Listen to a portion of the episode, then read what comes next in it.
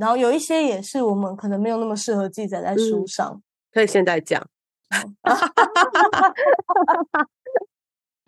隔壁的桌子，隔壁的桌子，隔壁的桌子。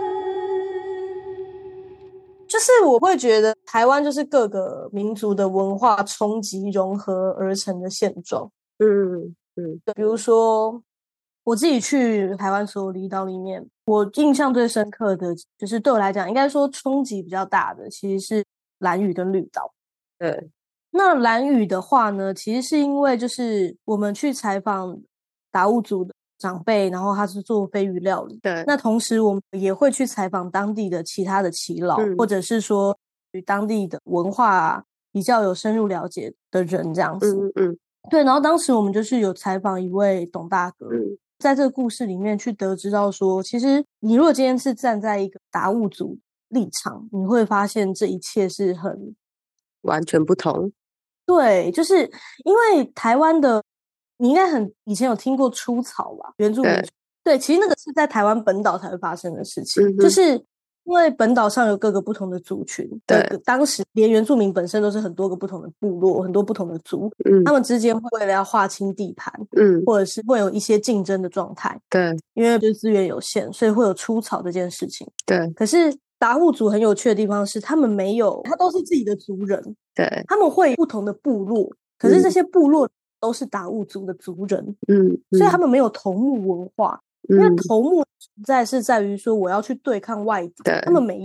他们反而是每一个家都会有一个能人，比如说那个能人，通常那个角色就是就是男人，嗯，爸爸，嗯，负责去鱼啊，嗯，等等。对他们会有每一家都会有一个技能很厉害的。能人这样子，但他们没有所谓话，所以他们也没有出草，他们的武器就顶多就是削尖的树枝啊、石头啊。嗯，他们的盔甲也都是用就是鱼皮做的。嗯，说真的，他们的就是他们如果部落跟部落之间有纠纷，他们就是丢丢石头。对，而且有人流血要停下来，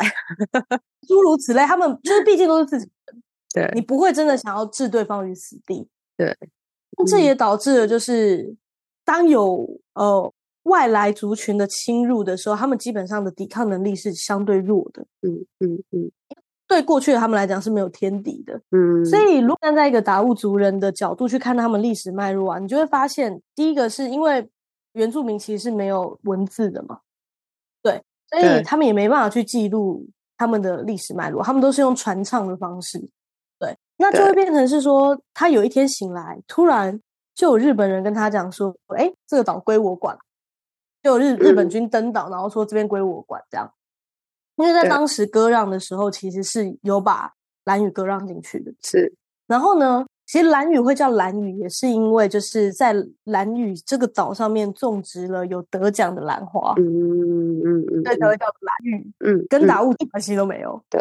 他们才是在那边土生土长的人，没错。但是当时日治时期的时候还好一点，是因为当时的日本人是把那里当做学术研究的范围，嗯，所以他除了学就是学者以外，跟必要的政府官员以外，他们是不会让，就不会让其他人登岛。所以当时就是其实是相对完整的保留了他们的文化。对对对对，但是第一间学校蓝屿的第一间学校也确实是在日治时期盖的藩社。嗯，可是呢，过了可能五十年，突然又有一天，日本人就撤退了，然后汉人就登岛了，然后就说今天开始这里归我管，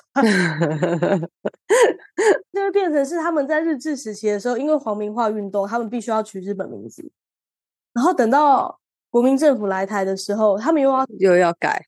对，而且他们自己本身命名就有一套自己的系统。对，他其实本身就有自己的族名。嗯，他又在某个时期有日本名，他又在某个时期有汉名。对，可以想象当时就是国民政府来台的时候，他们是他们不会懂汉语啊，是因为他们以前是上日语学校嘛。对他们等于是有自己的族语，然后可能一部分的人懂日语，我想也不是全部的人都懂。嗯嗯嗯。因为当时日本对于蓝语是没有太多干涉的。对。可是等到。国民政府来台之后呢，他们必须要取汉名。对。然后我听他们那时候就是说，就是因为他们知道，就是这些原住民听不懂汉语，所以他们有时候就取一些蛮没礼貌的名字。哦。陈小鸟。很小鸟。就诸如此，因为因为他知道你，哦，然后他们这个时候，然后必须要什么有，就是开始户籍成本啊，这些这些对对对都不是他们原本在这个土地生存的规则，对，后面就会有一些，比如说房地产纠纷，嗯，可是你知道，主人他很难去跟你说明说，这个就是我的祖先的祖先的祖先留下来的。是是，因为他们也不是文字记载，没错，没错，他没办法去证明这些事情。对，因为说一个外来的族群的力量完全打坏了他们原有的规则。嗯记得非常印象深刻，就是当时我们有去听一场演讲，然后那个演讲里面有一个村的村长，嗯因为他们他们也是到国民政府来台，还才有所谓的村长啊、里长啊这种制度。嗯嗯嗯嗯嗯，然后有一个村长就说，他知道就是这个岛已经不可能回到他们祖先原有的样子，那是无稽之谈，就不可能。嗯，他只希望一切可以慢一点。嗯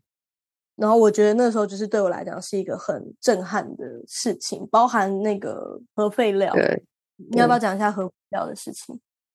嗯，就是那个董大哥，他的他的父亲是当时最一开始呃发现，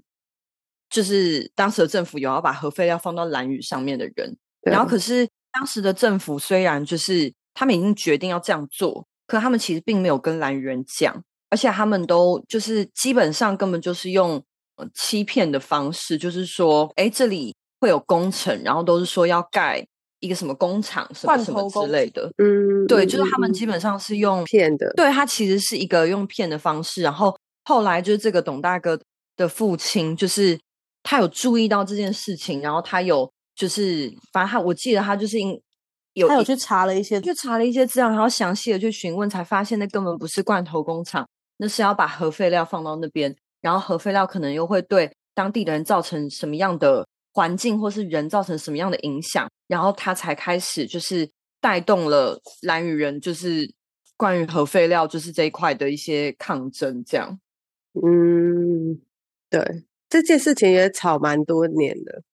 对，然后，但我觉得最主要还是就有点像那个村长跟董大哥说，他们就是在讲说，就是基本上外来的族群对他们的那个冲击是太过巨大的，对，然后太过快速。嗯。对，然后就是，而且那个就是大家会为了想要可能在这个时代可以就是活下去求生存、活下去，然后就是想要生存，然后或是有更好的生活等等等等等，就是有一些东西是会很快速的被抛下，然后觉得好，我们就就改变了这样，对，就是就是为了观光，然后为了有更多的人来，然后那我们就在盖怎么样的建筑，然后有一些就是有很多的东西会是会很快速的被抛下的，嗯，就是所以他才会说希望时间可以过得慢一点点就好，然后他们才能够就是再多留下一点，或是多抓回一点东西。可是你要说他们那样子错吗？或者他们很势利，或是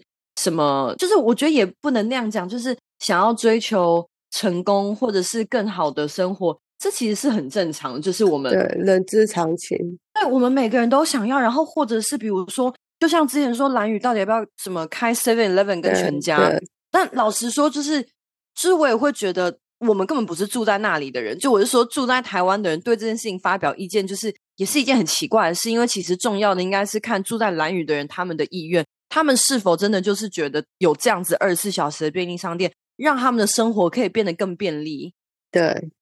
对他们是有帮助的。嗯，对，然后就是，但是事实上就会变成是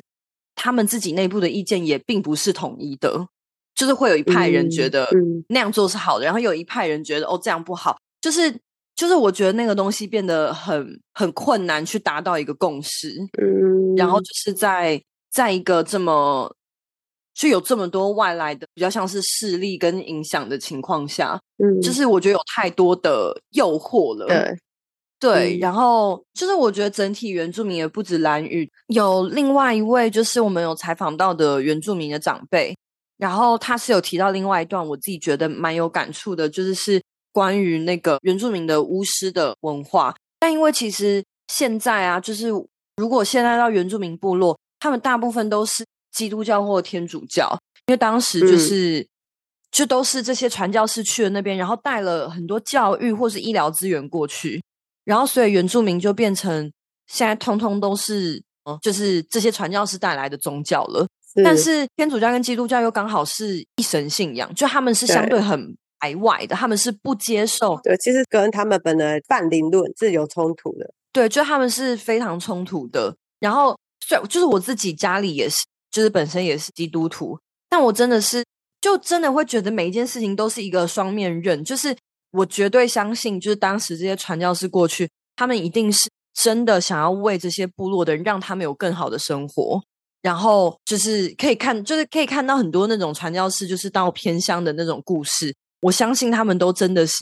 带着一个很好的初心，这样。但真的就是在这样子的一个过程里面，就势必需要他们去，呃，就是去抛下，就比如说关于就他们的范神或是祖灵等等的那一块。然后甚至就是像，因为巫师也都是那种就是代代相传，然后就是会不不是说我一定传女儿，可是就会变成是我那那我就会在找我部落里另外下一代的人，我认为我认为他适合有这个能力的人，他可能有这个体质，对，然后去传授给他。然后可是因为也完全没有任何的文字记录等等等，所以其实等到真的最后一个巫师离开，然后他又没有传授给下一个人，这个东西就完全就是其实基本上等于就是消失了。然后现在就只能就是我们知道有这个东西，但是我们知道的东西变得非常的破碎跟片段。对，这这件事情我是也有在不少部落有听过类似的状况。对，应该说这算是一个台湾部落很普遍普的遍的问题。对，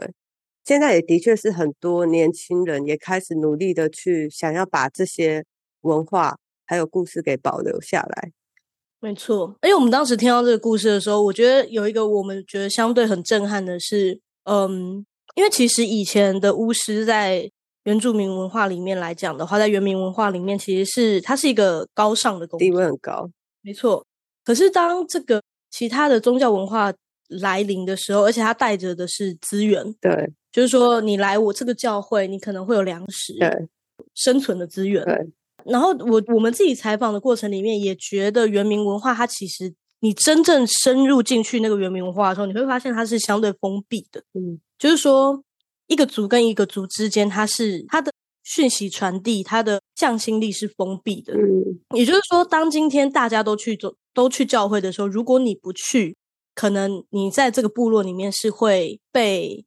简单来讲就是被排挤的状态。所以大家就会变成大家就会一起去。可当大家一起去的时候，这个巫师的文化它就会相对被削弱，然后甚至到后面的状态是有这样体质的人，他也不敢承认嗯。他有。当时听的这个故事是，连就是因为我们采访的那个长辈的妈妈，她自己就是当时最后一代的巫师，对，然后她是在临终的时候，她还要被受洗，即便那不是她个人意愿。嗯嗯等等的嗯这样子。嗯。嗯嗯嗯，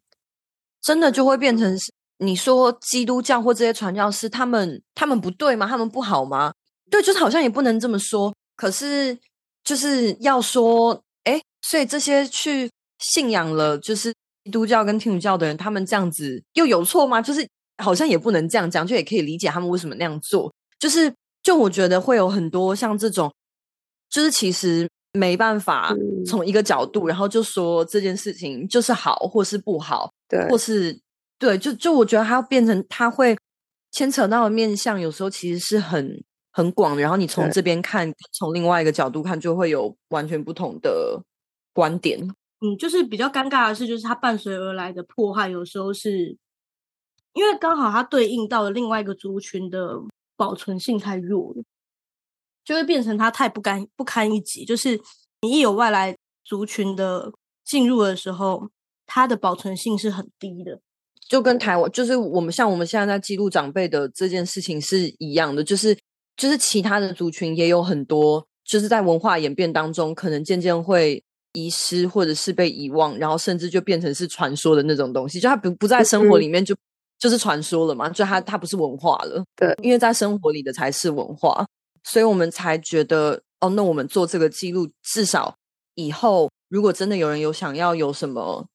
考究的话，至少是有一些文字的记载的。对所以其实我觉得你们这个计划有一个很重要的一就是当我们开始去更深入的去了解更多不同面向的故事以后，首先我们看待一件事情的角度或者是思考方式可以变得很多元，不会变嗯成很嗯扁平的，呃，用是非对错。绝对的黑跟白，然后来去马上说为这个东西去做一个定论，说它一定就是好，一定就是不好。对，所以它第一个事情是我们开始会变得更有同理心，更有包容心，然后同时我们的思虑也会变更立体的角度，不会只有单一的面向。然后再来，我觉得就像你说的，你们把这些故事给记录起来，我觉得它同时也也象征一个东西。呃，有以前我觉得以前会很有时候会听到人家讲说，这个东西被淘汰或者是消失了，就代表它不重要。嗯可是其实，在我们的就是那些访谈里面，你会发现说，并不是这样，并不是说这个东西消失了它就不重要，或是这个东西被占领了就代表它很弱。是像你们刚才分享很多故事里，它有很多的细节是，也许他们用了某一种手段来导致这个结果。那这个结果其实并不是因为他们不好，而是可能反而是因为他们很善良，或者是他们很单纯，然后导致这一些加上了某一些利益以后，很容易把结果导向这个结局。但是这并不代表说这个文化它就是不好，反而很多我们的生活的记忆，很多生活脉络，就像我们的语言一样，你变成中文或者是变成英文，你在这个转换之中有一些词。像我记记得之前在跟一些外国朋友在介绍，哎，台湾的某一些植物的时候，有一些词你就算翻成英文，他们还是不知道那个是到底是什么东西。嗯，对，所以所以其实每一个文化或是每一个语言，它们的存在的必要性跟重要性，我觉得这是一个我们应该可以再进一步透过你们这个计划去更广泛的了解和学习的事情，这些都是一个很好的提醒，我觉得。就我自己也是觉得说，就是透过这样子的方式，其实是一个，就是关于以后我们要怎么去跟其他人去说明我们到底来自一个什么样的地方。对就是我自己觉得对我来讲是一个很重要的过程。当然，真的真的是会有很多像你说的那个状况，就是我觉得，就是我其实是觉得有太多的那个关于比较像是整体东方文化的东西。根本就没有一个可以去很好的解释跟说明的，就那根本不存在。然嗯后，但另一方面也是，就是我自己是觉得，嗯，台湾人是有很多在日常生活里面，就是可能对我们来讲太习以为常，但那个其实最特别，就我觉得真的是我们跟其他人最不一样的地方。但是嗯平常不会意识到，因为它太太日太理。所当然了。对对对，但是反而就是这种理所当然，有一天它突然消失的时候，你才会意识到说啊，原来这个东西这么的独一无二。没错。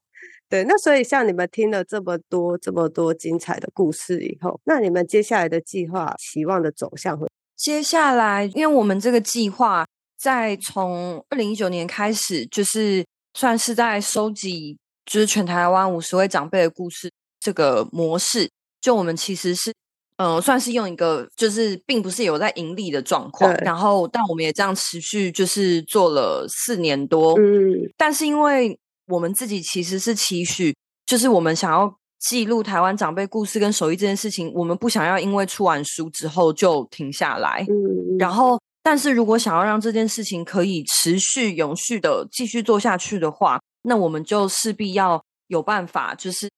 要要有自己的产品，然后有办法就是养真的要活自己。对，我们要有办法养活自己，我们才能够一直持续的这样做。所以我们后来就有在跟就是几位我们有采访的长辈，然后我们就是有一起就是开发出了就是我们的算是除了书以外的，就是第一个产品就是是跟他跟长辈一起开发出来的酱料。那我们就是这次合作的长辈分别是台南的慧慧阿嬷，还有一个新北市的静福阿公。跟苗栗的阿雾嫂，就是这三款酱呢，就是一个是番茄瓜子肉酱，然后一个是蜜枣糖醋酱，还有一个就是魔鬼麻椒酱。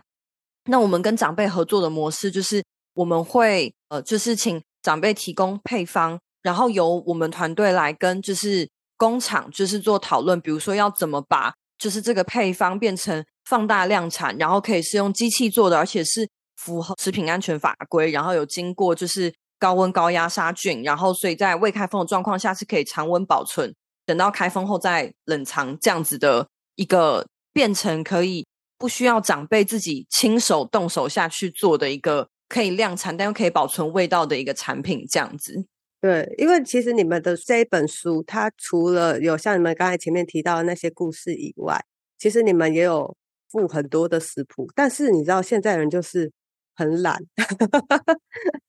就是很多人可能不会真的自己下厨。但是你们现在把就是跟长辈合作的这几款酱料，就是直接做成成品，然后让大家可以在平常的时候，假如说，例如说上班中午吃便当的时候啊。可以拿来配饭吃，这样。对对对，就会变成不是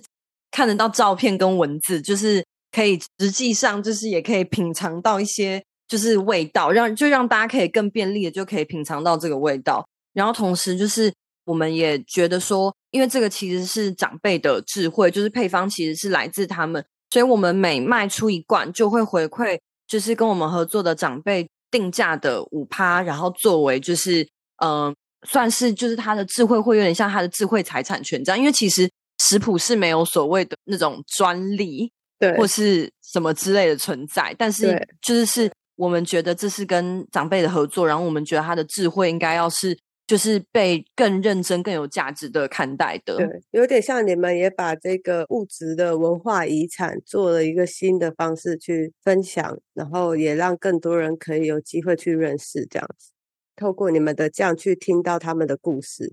没错没错。像慧慧阿妈做的这个番茄瓜子肉酱，就是就是慧慧阿妈她自己是一个，就是他也是小时候吃他阿妈做的菜长大，然后他阿妈以前就会做这个瓜子肉酱，然后是他自己又在做了改良，就是想说，哎，怎么做可以就是更就是整体来说就味道可以不要那么重油重咸，然后可以更清爽一点，所以他他是加了番茄进去。然后再加上他又是来自台南，然后口味上会比较酸甜一点，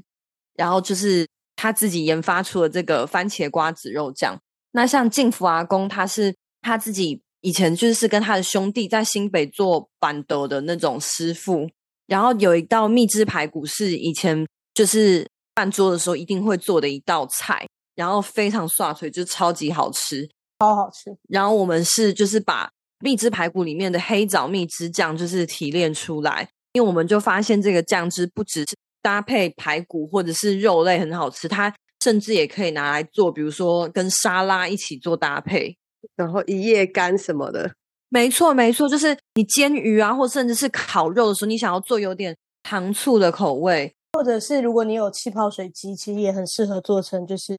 气泡饮。对，我觉得它那个蛮有趣的是，它其实不需要。很多，它只要加，例如说刷薄薄一层，就其实那个那个香甜的味道就还蛮明显的。没错，然后像那个就是魔鬼麻椒酱啊，其实我我们就是有蛮多网友就是问说，哎，为什么长辈那个年代会有魔鬼椒？就是因为其实就是魔鬼椒比较大家的第一印象就会是鬼椒嘛。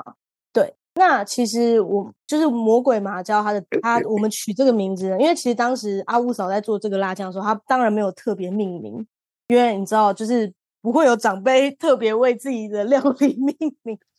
那魔鬼麻椒酱是我们吃完之后，我们为它取的名字，因为我们觉得第一个它有魔鬼的辣度，因为它其实是用朝天椒，然后再加上呃当时阿雾嫂隔壁邻居种的辣种的某一款小辣椒。隔壁邻居的辣椒，这个食材会不会有点太难取得？没错，我跟你说，就是这也是我觉得台湾长辈很有趣的一个地方。他们真的就是有什么做什么，就是我今天拿到什么食材，我就用什么食材做做出什么东西的那种那个感觉。尤其是因为阿雾嫂是客家人，所以客家人就是更珍惜他们可以取得的任何食材。嗯，对。然后第一个是它真的是非常非常辣，它有一个魔鬼的辣度，所以我们叫它魔鬼。魔鬼麻椒酱的麻呢，是因为这款辣酱它是用纯黑麻油去熬制的，所以它的原料其实就是只有辣椒、麻油、米酒、蒜仁，然后糖、盐跟酱油去熬煮出来的一款辣酱。所以它的就是第一个是它的香味是很有层次的，因为它会有麻油的香气、米酒的香气，还会有就是辣椒，所以它会有一个神秘的果香味在里面。嗯嗯嗯，呃，所以它整个辣酱是很有层次感的。对。对，然后所以我觉得就是不经意加入一些神秘的食材，而混出神秘的味道，这件事本身也是台湾饮食文化的一个特色。嗯，因为就像我说的，我们很难用就是啊，比如说日本有所谓正宗的寿司嗯哼，或什么去定义台湾料，你很难说那谁家做的卤肉饭才是正宗的。对，我觉得呃，长辈他们自己在厨房做出独特的味道这件事情，本身也是台湾饮食文化的一个特色。对，这三款对酱我都有吃过，然后我也觉得真的是还蛮搭跟实用的酱。除了刚才讲的第一款酱，那个蜜枣酱，它除了可以料理，可以作为饮品来使用以外，然后像那个番茄的肉酱，嗯，番茄瓜仔肉，我是觉得它是真的很方便的 一款酱，就你要随便煮个面或者配白饭啊什么的，然后或者是你、嗯你的菜里，你有的时候没有那种肉，然后你就是稍微给它拌拌，有一个有一个肉香，而且它不是那种死咸，对，就是有一点干滴干滴这样，嗯嗯嗯，就还蛮嗯嗯对啊，它就是对你如果烫个青菜，或是你蒸个蛋啊什么的，然后什么要拌进去也都可以，就很方便。然后那个魔鬼麻椒，因为我是不太吃辣的人。嗯嗯嗯，就是很浅尝浅尝，但是我觉得它让我还蛮惊艳的地方是它的那个吃下去后后面那个尾韵的那个香气，那个辣是有层次的，嗯嗯嗯对，嗯，它不是嗯只有让你辣到喷火这样，一零懂吃，一零懂吃，而且而且真的哎好说是就是好说，就我们跟长辈合作这些就很有趣，像就是那个做魔鬼麻椒酱的麻油，长辈就会说他试过好几家麻油，他就定一定要某一间的，或者像番茄瓜子肉酱里面的酱油成分就是其实也不是很多，只有一点点，但是长辈也会说他就是定一定要某一间的酱油，就嗯是很有趣，就他们在就是做他们自己料理的时候，他们其实都是非常的就是有自己的一套坚持在里面。所以，所以像你们这个量产了以后，你们有再拿回去给他们吃看看吗？哦，一定要有有一定嗯要，所以他们都 OK 了吗？因为量产，他可能会觉得说，哼，怎么可能复制得了我的味道？我们其实觉得很有趣的是，我们当时会先用长辈的配方，完整的配方做出来的，然后去给食品加工厂做高温高压灭菌这件这个过程对，然后结果做出来就惨不忍睹，嗯这味道会有蛮大的变化。嗯，然后，所以我们团队的挑战其实是我们如何在长辈的味道跟它必须经过高温高压，因为高温高压的逻辑有点像是，就是你要在可能一百二十度的高温，然后再煮个五十分钟，所以你可以想哦象，就是你的那个所以有可能会变得过熟或过烂，这样吗？过熟、过烂、过柴或卤味过重，嗯嗯，对，嗯或者是对啊过对，烂，它会再增加那个熬煮的时间。没错，没错，所以我们就必须要很很有耐心的去尝试说，那如果我今天我可能前面烹煮的时间减少多少，或者是我可能某个酱汁加比例调整成怎么样，然后一个一个去 try 出最后高温高压后的味道，也要可以逼近于长辈自己做的口感。嗯嗯，对，这个是我们觉得最难的。没错没错。就是我们并不是长辈的配方拿来，然后交给加工厂就没事了，并不是这样。对我们中间，我们自己也是真的在开发产品路上，我们才发现哇，要研发一支产品真的是要花很多的时间。然后要够坚持啊。因为我对记得你们这个原本早在可能半年之前，其实就要推出了。对，然后就是一个是番茄瓜仔肉酱的口感这件事情，我们研发了很久，因为就是第一个，因为它又有猪肉，所以它很容易有过柴的问题，就是在口感上口感上会有过柴的问题。嗯嗯然后魔鬼麻椒酱也是会有，就是如何做出它那个香气，对，就是等等的。对，其实其实花蛮长时间，然后为了就是我们还是希望可以把这个味道保留下来，因为我们的长辈都已经六十几了，嗯哦，甚至有些七十几，就他们不可能做一辈子。对，那我们不希望这个味道他离开之后就跟着离开，我们希望他的这个智慧是可以走得比他更长远。嗯。所以其实你们这个也等于像是把你们的之前的这个采访变立体了，变成吃得到、闻得到、摸得到。他从生活中被汲取出来，然后又重新回到嗯生活里。没错，就是我们希望它大家看待它的方式，不止它就是一款肉酱或一款辣酱，对，它是背后有很不不一定是那个长辈有很丰厚的故事，是是。我们想要表述的是一个很立体的台湾饮食文化的对。切面，就是那是一个很大的洞，然后我希望大家可以去看看那个洞，这样。其实我觉得之前就有听人家说过，就是如果一个文化它被放进博物馆里面，那个文化就已经死。哦，嗯，我觉得我们可以透过你们的计划是，我们不要让它只是活在书本里，活在博物馆里面，我们可以把它重新找回来。那些曾经可能因为这些移民啊、殖民啊，或者是这些时代的变动快要不见，但是现在还留有一点点小边边、小屑屑的这些故事。如果我们可以把这些碎片收集起来，那它重新再次被大家看见的话，它就不会是那个我们说的消失的文化，它说不定有机会再重新长回来，长回它的力量。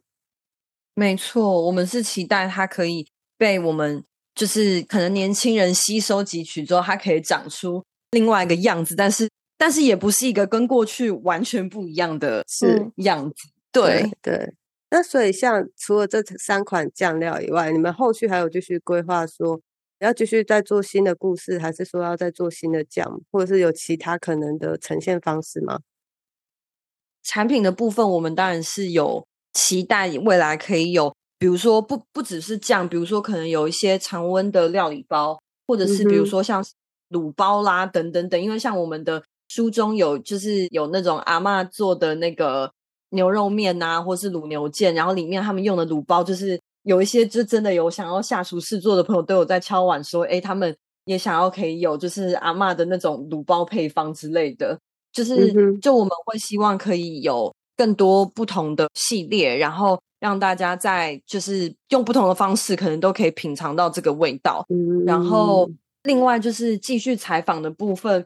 我们是有期待，就就我们目前还在规划当中，然嗯后但我们是有想要再重新启动，然后接下来可能会用主题性的方式，就是一个一个主题，然后可能比如说我随意假设，可能比如说庆典的美食，或者是比如说那种什么沿海的美食，或者是什么，就是类似这种，或是比如说什么海鲜系列，就我们会开启一个一个主题性的，然后我们记录的方式也可能不会是就是都用照片跟文，就是可能也会也有机会是会是用短片等等，就我们其实还在一个发想的过程，但是确定就是持续做记录这件事情会是我们想要做下去嗯的。那所以刚才讲这么多，到底大家要去哪里才可以买得到？可以，因为我们的酱料的呃系列名称叫台魂酱，台湾的台，然后灵魂的魂，台台魂酱。那如果现在到，就是其实，在 Google 打台魂酱就可以看到我们在挖贝平台的群众集资有正在跑的专案，然后上面会有我们的集资优惠。然后今天在这一集播出的时间，会是我们的来宾小卷，小卷的生日。对啊，我生日愿望就是希望大家多多支持台魂酱。多对请支持的计划，让我们可以继续让这个议题就是往下走。而且支持这个台魂酱，不只是支持他们，我觉得也是支持台湾的故事可以继续可以被流传的更远，然没错，然后可以可以记录到更多更多不一样的人的故事。那如果有人听到了我们的这个 podcast 以后，也很想说，哎、我我妈或者是哎、我我奶奶、我爷爷也超强，可以跟我们联络吗？可以欢迎到粉丝专业岛屿上的饭桌的粉丝专业来私讯我们。没错，我们后来就是我们这五十篇里面有有的就都是有一些人呐、就是会来推荐我们什么的，所以我们非常欢迎。好，那我们就期待就是看到你们后续有更多更多精彩的分享出来喽。没问题，谢谢依林。欢迎大家搜寻台湾教妇科计划，然后支持我们现在正在执行的集资计划，感谢，好好，谢谢以宁，谢谢小卷谢，谢。拜拜。好，拜拜。哎，哎，是这样吗？哎，对，是这，样吗？好，拜拜。这里是隔壁的桌子。